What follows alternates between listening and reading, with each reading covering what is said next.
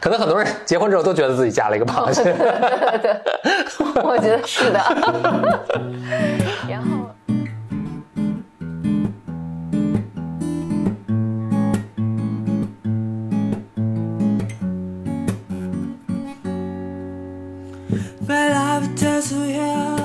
欢迎来到新的一期 Blow Your Mind，两个人的公路播客。大家好，我是峰哥，我是简玲李。今天这一期节目呢，我们恰饭了，又恰饭啦，太好了。所以先给大家介绍一个活动，一个福利。这次我们的品牌是睡眠环境品牌唐岛和播客产品小宇宙一起发起的一个活动。因为现在大家压力都很大，大家都觉得焦虑嘛，焦虑会影响睡眠，所以呢，这次唐岛和小宇宙一起发起了一个叫做“唐岛用耳朵探索世界”的活动。这次呢，他们就是找了一些不同主题但都适合睡前收听的播客，希望能帮助大家一起放下焦虑，好好睡觉。呃，我简单介绍一下这两个品牌，一个是唐岛，唐岛呢是一个面向年轻人的睡眠环境品牌。他们主要的目标就是帮助年轻人放下你的焦虑。这次呢，他们给我们寄了一个他们的产品，是一个猫肚皮的枕头，是一个黄色的超大的猫肚皮形状的枕头。这个枕头呢，就是呃模仿了一个令人治愈的猫肚皮，它里面有一个非常好抓的枕芯，然后设计也是圆润曲面型的设计。同时呢，它不止长得像一个猫肚皮。这个枕芯儿呢是来自德国的，能够非常好的支撑你的颈椎，不管怎么翻身，脖子都会很舒服，能帮你睡个好觉。如果你想知道这个猫肚皮枕头长什么样，你可以去他们的淘宝店查看，在淘宝躺岛官方店，躺下的躺，岛屿的岛，跟客服回复 B Y M 三个字母，B Y M 三个字母。客服呢就会给你一张价值一百三十块钱的优惠券，啊，那这个优惠券呢是比双十一更大力度的优惠。这次活动另一个发起方呢就是小宇宙 APP。如果你在收听我们节目呢，可能你已经在使用这个 APP 了。小宇宙是我今年发现的听播客的最好用的一个工具，它是专门为中国的播客爱好者打造的产品。小宇宙呢，希望通过更好的播客产品，让大家听见更深的思考，听见更大的世界。你在小宇宙呢搜索 “BYM” 就可以找到我们的节目。同时呢，你也有机会抽奖，获得唐导和小宇宙为你准备的猫肚皮枕和播客的周片礼物。想要抽奖的方式呢，就是在极客 APP 里面搜索“焦虑逃离计划”，来分享日常生活里让你感到焦虑的事情，或者你应对焦虑的经验。好啦，那我们就可以开始今天的下饭内容结束。这期节目呢，峰哥给大家讲个故事。这故事是一个白妹发给我的，我读了之后觉得如此诡异，心神不宁，所以一定要跟大家来讲一遍。你很适合在睡觉前收听。这故事呢，也是来自于呃亚洲某些国家的这个民间传说啊，具体这个发源地不详，但大家可以跟我一起来这个玩味一下这个故事啊。故事里面呢，有一对老夫妻，他们岁数很大了，就没有儿女，也没有什么，也不太可能再生了啊，就岁数比较大。那这老夫这对老夫妻呢，务农为生。有一天呢，这个老两口啊，就在田里面这个耕作的时候呢，应该是这个水田啊，发现这个田的边上有一个葫芦，就很很很长得很好吧。这个老伴儿老老头呢，就把这葫芦拿起来，准备回家做菜。葫芦娃，这个葫芦就老唐拿起这个葫芦呢，就刚准备要要剁切的时候呢，这葫芦突然说话了。葫芦葫芦说：“爷爷爷爷，你慢点切。”老头吓得一哆嗦，把刀掉地上了，就跑回到老伴儿身边说：“这个这葫芦成精了，这葫芦会说话。”这个老伴儿不相信，就跑过来捡起这个刀，也要剁这个葫芦。这葫芦又说话了，说：“老奶奶老奶奶老奶奶，你慢点切。”这个老太婆就很很震惊。就说：“哎，真的是会说话。”她就拿起这个刀呢，就轻轻的把这个葫芦给划开，就没有伤害到里面。葫芦一掰开之后呢，里面爬出了个螃蟹。这个老两口就觉得很稀奇啊，就买了个罐子啊，就把这个螃蟹放进去，出门都带着，特别喜欢这个螃蟹。见人就跟人说：“哎，这是我我儿子，这是上天赐给我的老年得子，就很特别珍爱这个这个螃蟹，去哪儿都带着。”过一段时间，这螃蟹越长越长越大，他就把这个螃蟹呢，这个从他这个罐子里拿出来，就养在家里。结果这螃蟹就长大成年了，就就在家里住着。成年之后呢，老两口特别珍爱这个这个自己的儿子吧，就要给他讨媳娶媳妇儿，就到处去物色这个呃儿媳妇儿。终于物色出物色到一个姑娘，就把这个姑娘给娶回家了。娶给这螃蟹，娶给这螃蟹了，所以螃蟹还是螃蟹，螃蟹还是螃蟹啊！而且这螃蟹好像是从这故事的描述啊，就他在葫芦里的时候还说话，出来之后也不说话了，就 就在跟家里像一个螃蟹一样生活，就把这个儿媳妇给娶回家了嘛。事先啊，他们这这可能也这个这个地区也是跟咱们这个咱们以前的这种婚婚姻的这个方式差不多，都是媒妁之言，之前也不见面，所以这个女孩到家来都不知道是个螃蟹。一一到家里之后，真相大白，说自己嫁了个螃蟹，说这是个什么东西，就很不满。但是呢，这个他们这个社会当时发展的这个程度，可能就是你也没有办法啊，你就只能忍耐。所以他每晚上呢，也都希望这个螃蟹来跟他做点什么，但这个螃蟹从来没有做过任何事情，这姑娘就很郁闷。这姑娘就，而在这姑娘就是在家里还得做家务啊什么的，就很郁闷，每天都付出没有得到。所以这姑娘就寻思说：“哎呀，不行，我得找个男人，就是跟螃蟹这过日子有什么意思呢？”哦，我我我刚才说错，就是螃蟹这个，我刚说螃蟹不说，螃蟹其实也说话啊。就螃蟹，除了它长得是个螃蟹，可能还是能跟人有交流的。所以这个螃蟹还老爱跟老想跟这个姑娘说话啊，逗她开心什么。但姑娘每次就很很不耐烦这个螃蟹，螃蟹跟她说话，她就把这螃蟹踹一边上，都把它吃了。后来呢，这姑娘终于忍无可忍了，她说：“哎，我要出去找找有没有小伙子。”她就把家里这个家务都做好，然后呢，这公公婆婆都睡了，螃蟹也睡了，她就自己出门了，出门去逛荡。但是呢，被这个螃蟹看到了，螃蟹想：哎，媳妇儿出门要干嘛？他就也偷偷出门，就尾随着这个这个女孩子啊，就一直跟着她。走着走着呢，路边他们这个这女孩已经走过了，这个螃蟹走走到这路路边有棵菩提树，螃蟹走到这个树下。就对这个树说：“你是谁的树啊？你是我的树吗？”树就回答他，树就说：“我是你的树。”螃蟹说：“倒下。”树就倒下了。这树叭裂开倒下之后啊，里面有一个人形一个小伙子，嗯，一个小伙子，像一个皮衣一样，有点像画皮，像个皮衣一样。螃蟹就退出螃蟹的壳，你知道螃蟹有个壳呢，嗯。螃蟹退哎，最近正好吃大闸蟹的这个 螃蟹就把自己的壳硬的那个壳退下了，就放在这个树洞里面。然后它穿上这个人皮的这个这个人人皮衣吧啊，哎，就变成一个人了。然后他就起身走出这个树洞，这个树说：“你你就复原吧。”树又嘣起来愈合了，又变成一棵树，菩提树在树边走着。然后这螃蟹呢就变成一个人形，哎，就继续尾随这个这个女生。就他们就遇上了。这个女生一看见这个小伙子非常英俊，就非常高兴。呃，他就问说：“你哎，你要你要去哪儿？哪哪来的？你要去哪儿？”这小伙子就说：“我也我哪儿也不去，我就跟这待着。”这姑娘也很主动，就说：“我们谈朋友吧。”小，这个其实原文说的更那个呃更刺激。小这姑娘说：“咱俩咱俩睡吧。”啊，小伙说：“这不行，这个你丈夫。”知道了，不该跟我急了吗？说我们从长计议啊。这姑娘一看不行呢，很失望，她就就就走了。走之后呢，路上又碰着其他几个女生，她们都说：“哎，我们都是要一起出去牌踢的啊。”她们就结伴来到一个牌踢上。就这个女生啊，这个女生对这个女生就离开这小伙子，就又遇到其他一起出来这个压马路的女生，然后他们就结伴去到一个 party 上面。就到了这个 party 上面呢。就这个小伙子也尾随着他们，也到这个 party 上了。party 上面大家都看着小伙子，大家都希望能跟这小伙子交往。小伙子呢，把大家都拒绝了。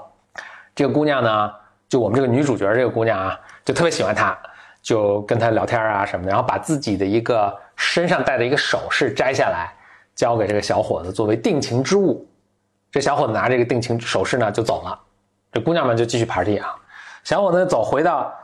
回到就往家走，走到家之前呢，就回到这个树前面。他说：“树倒下，树叭就倒下了。然后那螃蟹壳还在，小伙子就把自己这个人皮给退下来，就钻回到这个螃蟹壳里，然后把这人皮又放回到树洞中。然后这树叭又愈合好了，螃蟹又以一个螃蟹的样子回到家里来了。等了一会儿呢，晚上姑娘 party 完了结束也回来了，螃蟹就说：“你你去哪儿了？”姑娘说：“关你什么事情？”就叭一脚把这个螃蟹踹到地上去了。这时候螃蟹又爬上来，就把这个首饰，就姑娘给这个定情之物，给了这个女，给了自己媳妇儿。这姑娘就特别震惊，说：“这个不是我的，这是你从哪儿拿来的什么的？”然后螃蟹不说话。第二天，这个儿媳妇儿又给家里都做好饭，做完家务之后，又等大家睡觉。睡觉之后呢，他又假装出门，但他出门之后，他躲在一个一边看，他想看这个螃蟹到底是什么情况。哎，就他发现这螃蟹又出来了。螃蟹找不着女生，就继续往前走，就走到那个树前面，树前面了啊。这个这个女生呢又跟着他。他就看这个螃蟹干什么？就螃蟹又跑到树前面，又对树说：“你是谁的树啊？你是我的树吗？”树说：“我是你的树。”螃蟹说：“倒下！”啪，树就裂开倒下。就又故技重施嘛，螃蟹又穿上这个人皮，呃，然后让这个树又愈合好，螃蟹就走了，应该是去又找这个找自己媳妇儿跑哪儿去了。等螃螃蟹走了之后呢，这姑娘又姑娘一切都看在眼里嘛，记在心里，然后走到这个树面前，姑娘又对这个树说：“你是谁的树啊？你是我的树吗？”这树说：“我是你的树。”这树好像是比较缺心眼，谁来都这么说。树说：“我是你的树。”那姑娘说：“你倒下吧。”树叭就倒下了。倒下之后，这里面就是螃蟹的壳姑娘就把这螃蟹的壳杀死了，然后呢，给烧掉。烧掉之后呢，这姑娘就就就让这个树愈合好，就躲在树后面。一会儿，小伙在外面乌泱乌泱转了，也不知道小伙子还是螃蟹了，反正就这个合体在外面转了一圈 这个找不着，找不着，又回到树面前。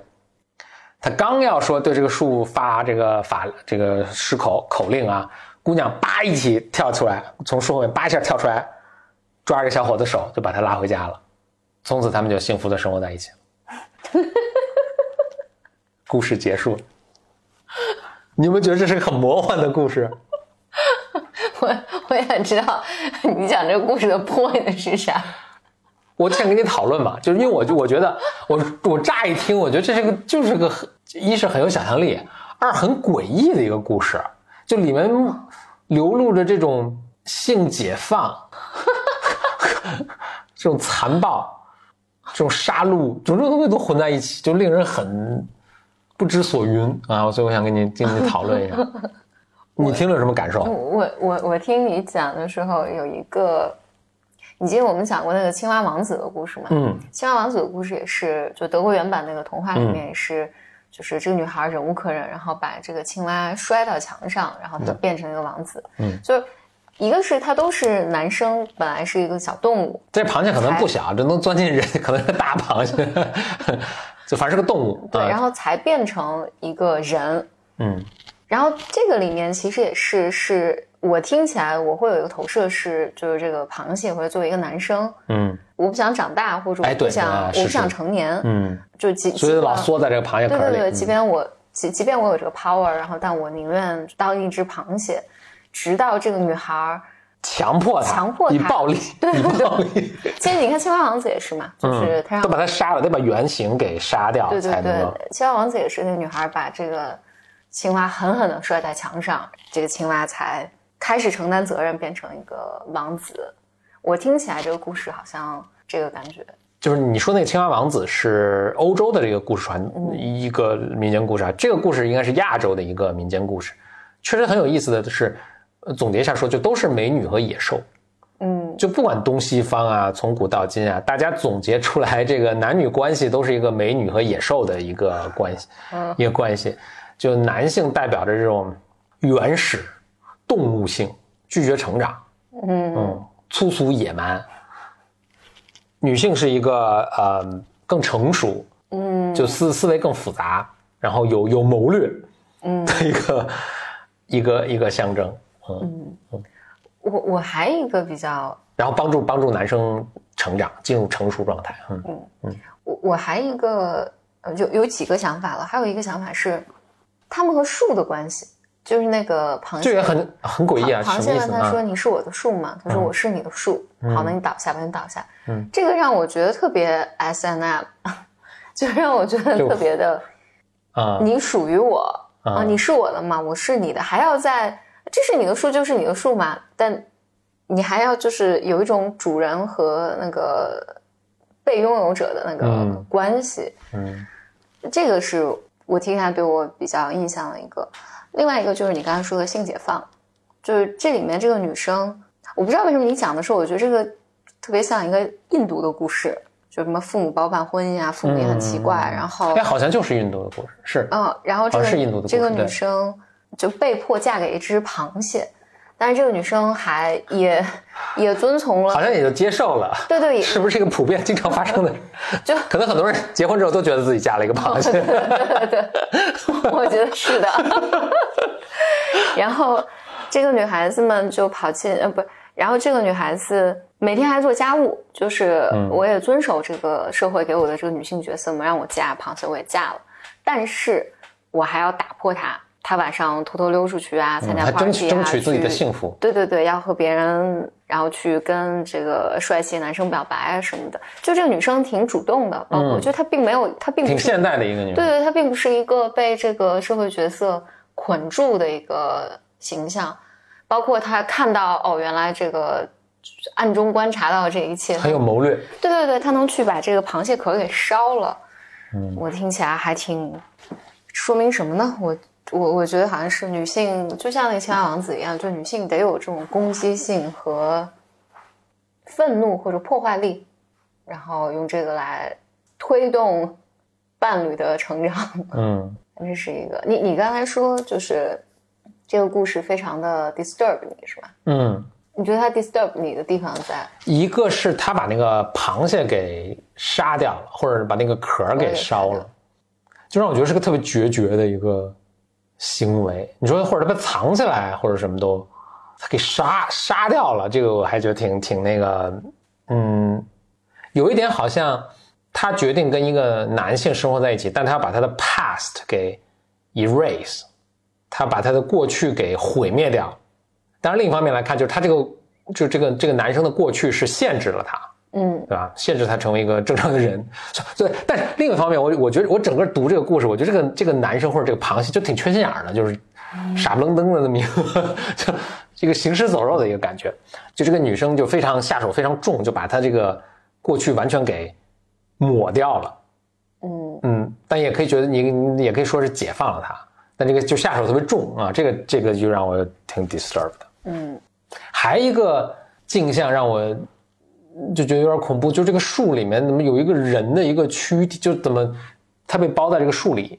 这螃蟹怎么知道这树里面有这么一个有这么一套盔甲似的，或者这么一套东西在？然后他就就感觉他是有一定法力的，然后他就过去就把这打开，他知知道事先就知道这个口号。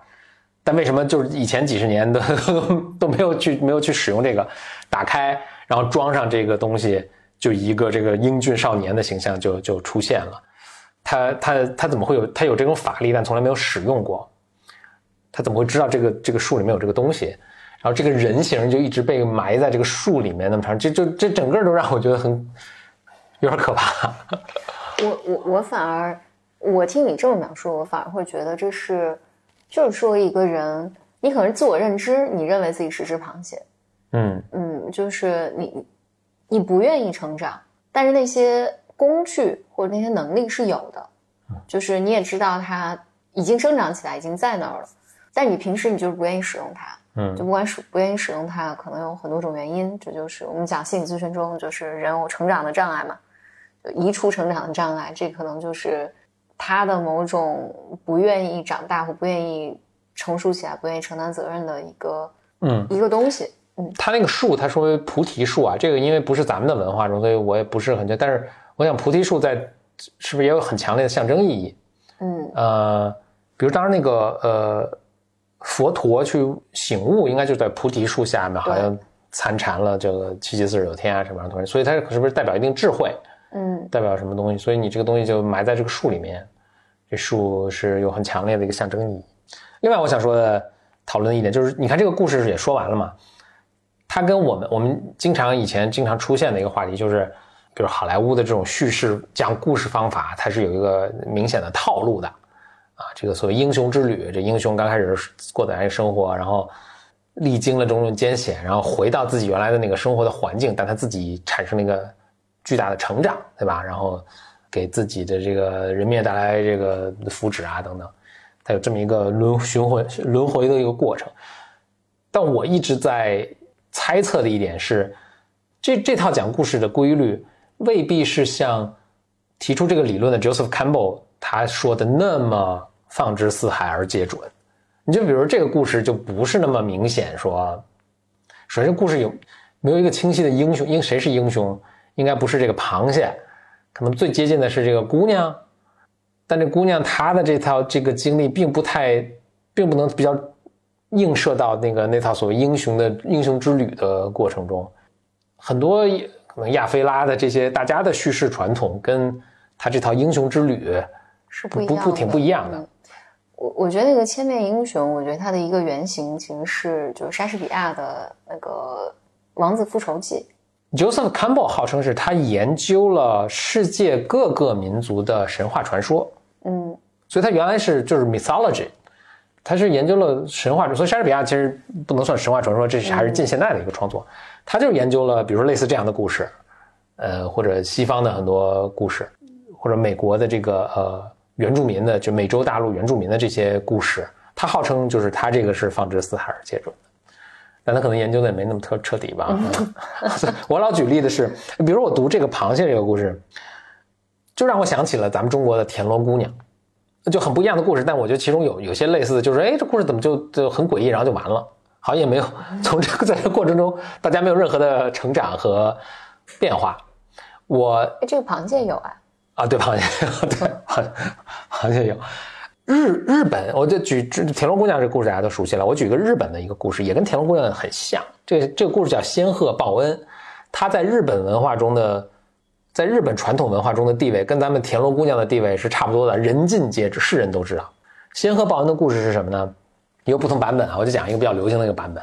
一个小伙子，也是农民，然后种地，种地路上呢碰见一只仙鹤，是受伤了还不知道怎么，就是被被什么网缠住了什么，反正就飞飞就没法飞了。然后小伙子过去把这个仙鹤给救起救住了，可能把这个缠住的网啊给给剪掉了什么的，就把这仙鹤放了。呃，小伙子家里很穷，孤苦伶仃一个人生活。就过了几天呢，突然有人敲门，一看一个美女，美女说：“我这路过没地儿住，没地没没 怎么走走，没地儿留宿住了啊，能不能借住一晚？”小伙子说：“OK，就是我们家比较穷。”这这姑娘说：“我不嫌弃，就就住一晚。”第二天也没走，第三天也没走。后来说：“要不然我们就就就就就好了吧，就好就好了。”这姑娘就留下。但是因为家里特别穷。呃，这个这个女生就说呢，说，呃，我可以织布来打点这个补贴家用，但是我有个条件，我就我织布要织三天，这三天你不能绝对不能看。小伙子就也就说 OK，我不看了，就三天，这个姑娘女生就关在一屋里织布，织完布呢，那过了三天之后一打开，哇，一个特别漂亮的这个绸缎啊，闪着金光，小伙子就拿去卖，卖了之后呢，就果然。奇物可居嘛，家就花大高大价钱买了，家里就能补贴了很多家用。过一阵呢，男人家又又又穷了，又没钱了。这个女生说：“我还可以再再织，然后这次要织七天，然后呢，也还是跟以前一样，不能看。”这过这过几天的小伙子就是就特别好奇，就偷偷的扒开门缝看了一眼，一看里面就一只仙鹤，就是救那只仙鹤。仙鹤正在拔自己的毛，放到织布机里，用自己的毛在织这个布匹。但是仙鹤扒一下就意识到有人在偷看，就一看啊，小伙子看，然后他就变成这个女生了，就说：“我就是你救那只仙鹤，那我为了报答你的好好意呢，就回来，然后呢织布啊什么。但现在被你发现了，我就只能离开了。然后这个布呢织了一半，反正给你了，然后你就拿去卖呗。那小伙子挽留啊什么，但是执意要走就走了，这故事就结束了。你说，我不知道说什么。一方面你说这个，我觉得特别像那个。呃，《白蛇传》也是许仙救一只蛇嘛，然后蛇就回来报恩，就是给他开药房什么什么的。后后面就不说了，但前面就很像了。还有就是你说的像田螺，嗯，这种还有这种仙鹤，嗯，就是都不能被看见，反正被看见我就得走了。嗯，这个我挺不能理解的，为什么？就是小伙子又没嫌弃他，又没嫌弃他是动物。我我问了一位咱们在日本的白门。我说这跟日本的文化有没有什么关系？他说了一个很有趣的观点，说就日本是很有，就是我觉得可能东亚都有，但是日本尤其是有一种耻辱文化，就是这种嗯蒙羞这种耻辱这种文化。但他这个耻辱文化呢，就是比如说我冒犯了你，其实是你又带着巨大的耻辱。嗯，就本来是小伙子就没有遵守诺言，对，小伙子没有遵守诺言，嗯，但是反而是就被伤害，就是你可以理解为仙鹤是被被冒犯的一方，被冒犯的一方其实是有很大的耻辱的。嗯，就我怎么允许你冒犯我，可能是这意思啊，就是这可能跟他的文化有很深的关系，就是咱们不是那么能理解。但是你我你怎么能来冒犯我？就是我我蒙了很大耻辱，因为我蒙受了这个很大耻辱，所以我得离开。我其实从另一个角度我是能理解的，就是这是对小伙子一种惩罚。我叫你不看，你非要看，现在完了吧？鸡飞蛋打，赔了夫人又折兵。哎，那那这个像那个，这应该欧洲文化里面的童话叫《蓝胡子国王》，那个也是哦，对对对对，说我我指他给每一任妻子都说，就是整个城堡里哪间房子都可以看，只有一间不能看。嗯，然后他那所以你就肯定非要看了，对你非要看，你一打开就发现全是他前妻们的尸骨，就是一旦你看见了，我就要把你杀死。嗯嗯，你你就看见了什么不该看的，就是好奇心一直是各个文化的一种都有这个禁忌，就你不能太好奇。嗯，这是挺有趣的一个，嗯，好奇就会死嘛，一个传统，所以好奇心害死猫啊什么的。但你看现在，比如科学的进步，完全都是基于一个好奇心才推动的。嗯，就没有好奇心，你不去探索，就是好奇心作为一个禁忌，其实在好几千年中都是奉都是 OK 的。嗯，就是你比如说在欧洲也是，我们就啊我们就读那几本书就 OK 了，我们就读圣经就 OK 了，不要去其他那些旁门左道的东西，我们不要去不要去读嘛。大家一直用好奇心的这个禁忌去，就这后面可能也是有一定道理，就是这好奇心确实能带来挺大的一个一个灾难的。很多的，我哎，我讲一个，我想我现在思路有点有点多啊，我想怎么讲？我曾经读过一个特别有趣的一个，我我读过一个特别有趣的事儿，我我跟大家讲一下。我们现在不是呃有那个有核电站嘛？核电站会产生很多废料嘛？就人类一直不知道该怎么安全的处理这些废料，因为这些废料的半衰期，呃，就是它变从它它慢慢降解吧，啊，它能变成一个无害，它就变成。放射性没有放射性或者放射性低到不危害，呃，人类和动物的什么生命的健康，要很长很长，就可能几千年、几万年才才才可以。呃，顺便说一下，这个问题现在要解决了，就现在新一代的这种核电站，他们能够，它能够把以前核电站的废料作为他们现在的燃料，嗯，所以这个被技术已经解决，但在很长时间一直没有解决。所以当时美国可能在六七十年代的时候，大家就在讨论说，OK，我们现在可以把这东西埋藏特别深。但假设啊，假设我们过了几千年或者过上万年，我们忘记了这个事儿了，就忘记这儿埋的是核废料的这个这个东西。后来的人如果没事儿，比如什么小孩跟着没事挖，不小心把这挖出来怎么办？能有什么方法能够跨越几万年向后人去传递，说这个东西这个地方危险，不要来？嗯。用什么方法？因为你任何的语言什么可能都不太靠谱，因为到那个时候，比如我们现在很习惯性就画一骷髅头跟这放着，但是你完全不知道后人几万年、几万年后的后人会怎么理解这个骷髅头。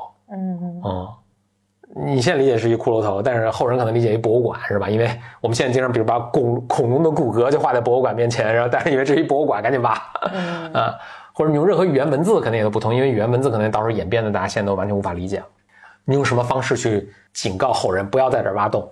只能讲一个鬼故事，差不多。嗯，有一个人，还哎，可能是啊，就可能还不是一个人，就是他们还经过一个讨论辩论，想了这么一个招儿，就 genetic engineering，就是用基因的方法改造一个什么猫，改造一种猫，让这个猫呢受到核辐射之后，它的一毛色就来回变化。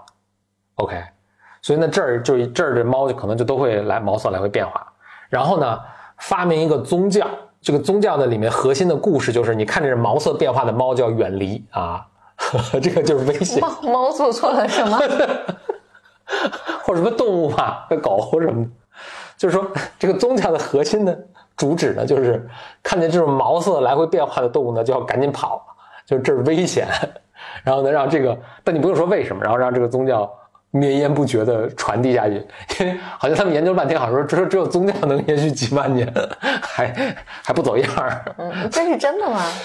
我现在说出来，我觉得这个匪夷所思，所以我很难相信这是真的。但我真的是在什么地方读过这个，他可能也是当笑话讲的。嗯，我就说啊，就是这个故事挺多，就是可能只有故事才能绵延不断的传下去。我觉得很多这种就是吓唬我们的东西，就是听起来并不科学嘛。嗯。然后，但我觉得它可能是，但它精神还永存。对对对，嗯，包括我，我记得我小时候看就看什么百慕大三角，嗯，反正那时候有好多这种危言耸听的故事。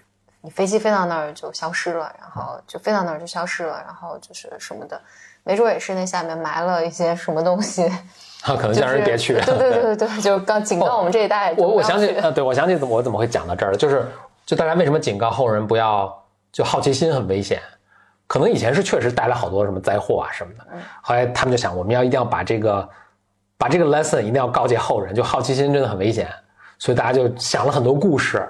呃，包括亚当夏娃的故事，他他因为是不被推动就好奇去吃了那果子嘛，对吧？呃，或者那个潘多拉的盒子啊什么的，就是他们想了很多的各个各个角度去把这个故事讲讲一遍，要告诫大家好奇心很危险。这就好像他们那个刚才说那开玩笑那个宗教，就是他们用各个角度讲说这种看颜色变化、毛色变化的动物很危险。大家哦，它不是毛色变化，它是荧光。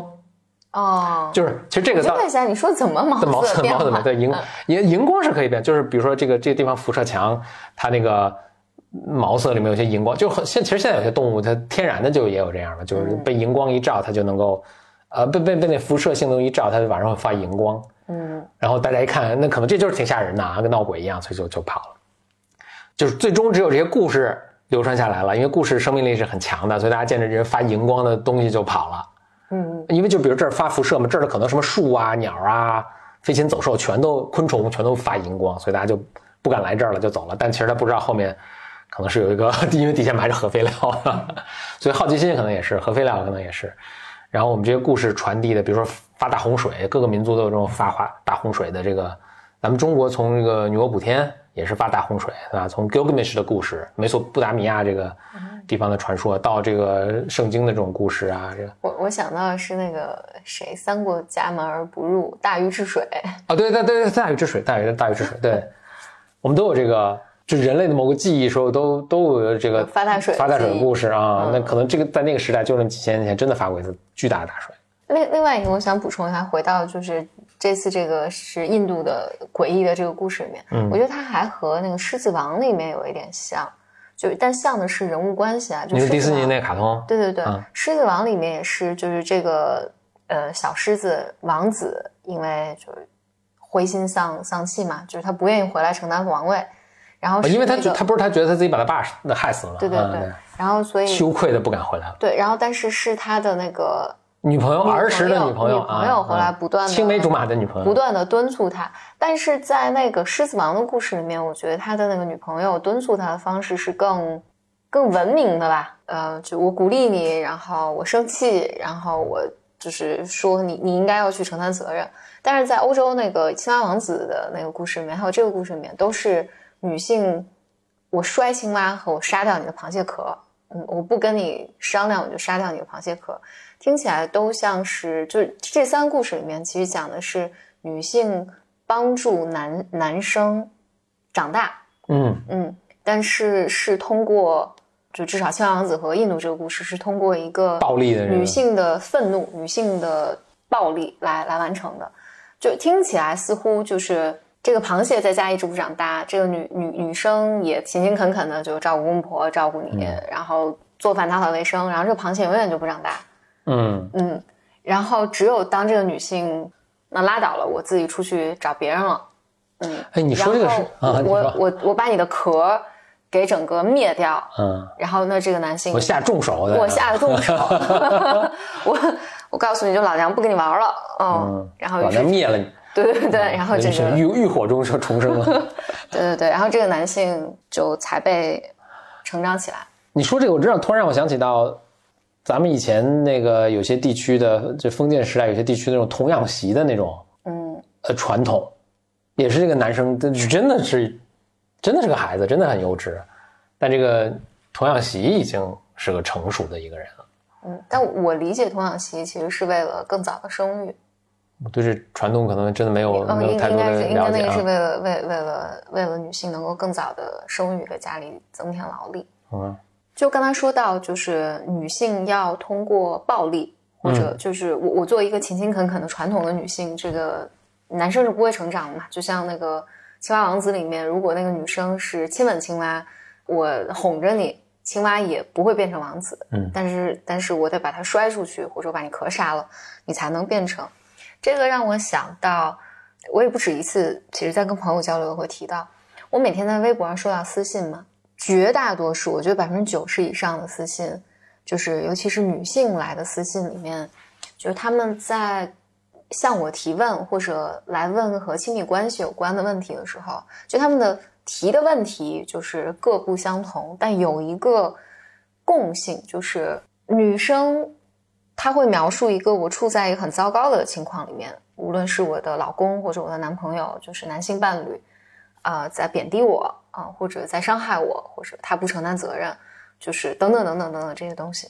但是最后，这个女生都会问说：“我要怎么做才能使这个关系变得更好？”或者我要怎么做才能挽回这个关系？其实绝大多数情况，我看到这些的时候，就觉得不用挽回了。对我都觉得放弃这个关系吧。对对对，我都觉得这个关系这么脏，你为什么要留在这个关系里面？但是呢，我的一个感受是，至少我觉得可能真的放弃关系的人，可能也就不写信给我了。这是一种，这本来就是 biased。但是在写信来的这些女性朋友里面，我有深刻的感觉，就是她们并不认为。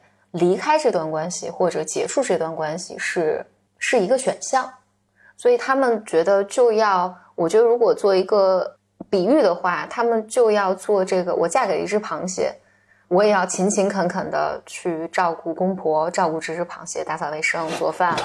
然后你你通过这个方式不断的希望这个螃蟹什么时候才能变成人？嗯，从此以后，微博上对这个 长不大的。长就幼稚幼稚的男性伴侣都称为螃蟹了。然后以前是青蛙 都是都是比较低等的动物。对，青蛙好歹还是脊椎动物啊，螃蟹是无就甲节节肢动物了。嗯我我我，但我我我是想说，无论是青蛙王子这个故事，还是这个故事，我觉得至少有一个就是在讲，你是可以离开这个家的，你是可以，这就不是你的错。嗯，就你嫁给一只螃蟹，怎么会是你的错呢？嗯，哎，那会儿这故事是不是还指出一条明路？就你把那螃蟹壳烧毁掉，对，把这螃蟹杀掉，就不是真杀了啊，就是那个比喻的啊，就是你你你把它以前的这个幼稚这些东西灭掉，限制它成长这些东西枷锁去掉。或或者换句话说，我的理解就是你的讨好或者你不断的当妈这件事情是。不会有什么好的结果的。嗯，就是你家务做的再好，呃，公公婆伺候的再好也没用。就是你你你不断的希望通过我更多的付出，嗯，来使这段关系变得更好，就是不可能的。嗯，你就要通过这种你你发展自我的方式，然后以及当然，我觉得对于带一定攻击性的方式，对对对对，就表达你的愤怒吧，表达你的愤怒，表达你学会保护自己，包括为争自己争取权权利。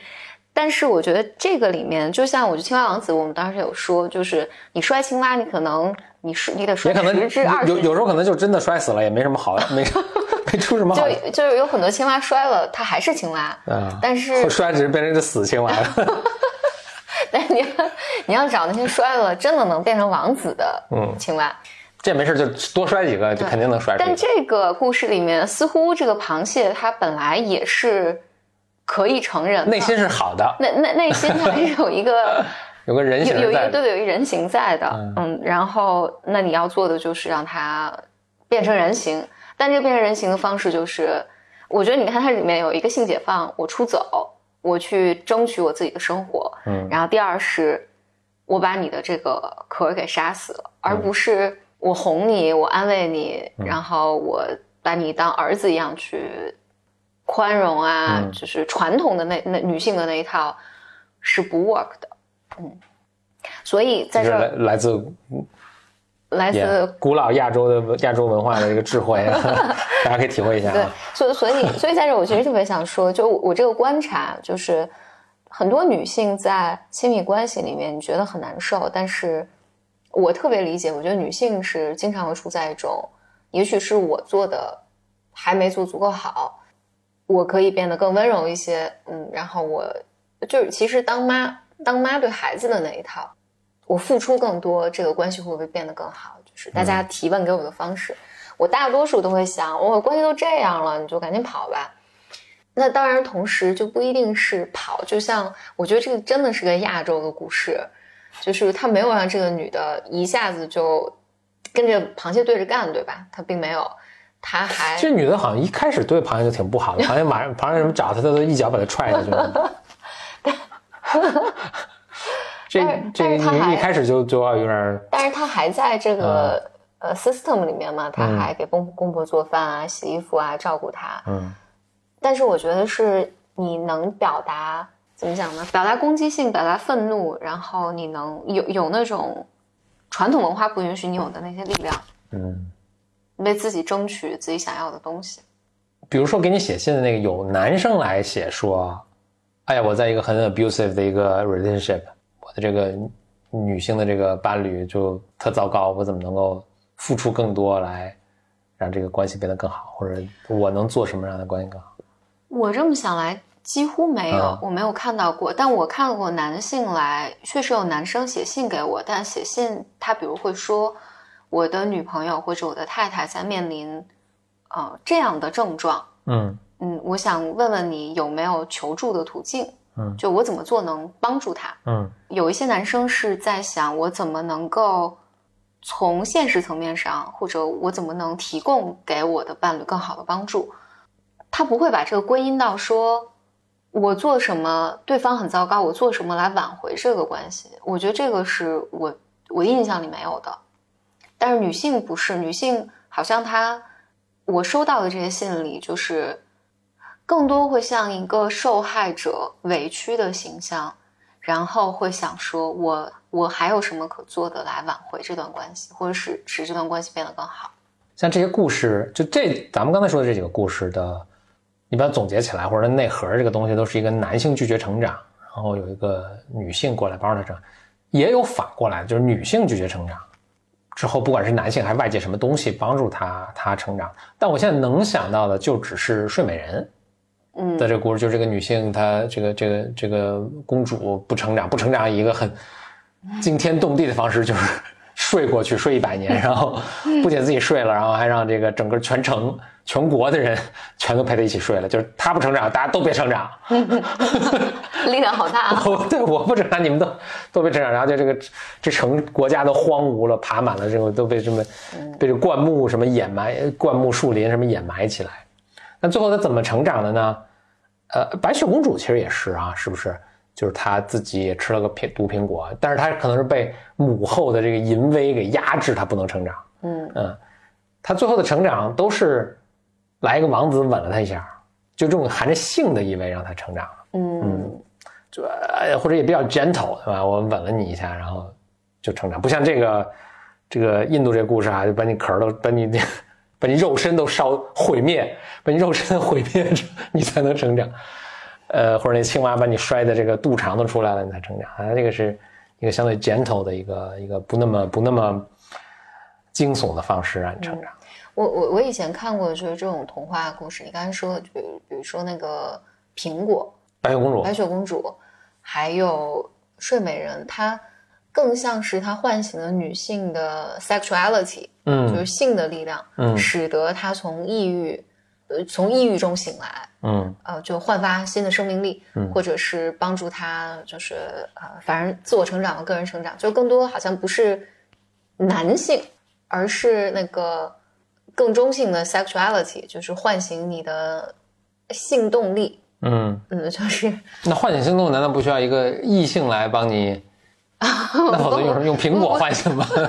不，性性性这个东西，就是性性这个东西，就 sexuality 这个，我记得 B M 里面我们之前也讲过了。sexuality 你可以把它等同于我能允许自己有欲望啊，一种生命愿望。对对对，就是我能满足自己，我知道自己喜欢什么，不喜欢什么，就是这种强强烈的这种。欲望吧，就不只是性的欲望。嗯，我我是那么理解的。他好像没有像狮子王啊，或者是青蛙王子这种，他真的是被这种童话里面更多的是被固定在两性之间。嗯嗯嗯，所以那就是说，sexuality 这个词可能更，它就本身有性，就是那个两性的意味。就那换一个更中性的词，比如说用 desire，是不是更更准确？它唤醒了我的这个 desire，我的这个欲望。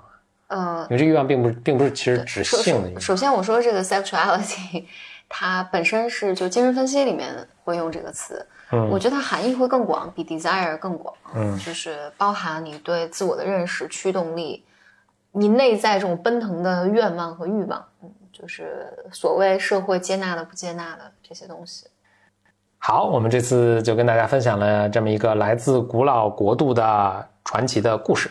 谢谢大家收听本次的 BOM，欢迎大家在微博上关注两位主播简里里和 BYM Bro 风，也欢迎大家给我们来信，我们节目的邮箱是 BYM Club at outlook 点 com，是 BYM C L U B at outlook 点 com，我们下次节目再见，拜拜，拜。Weil habe das so her, vor der Tor, ah, du tolle, vor der, vor der, da, da, tolle, tolle, ah, da, vor der, da, da, every, ooh, da, day. Ooh, da, por, da, da, da, da, da, da, da,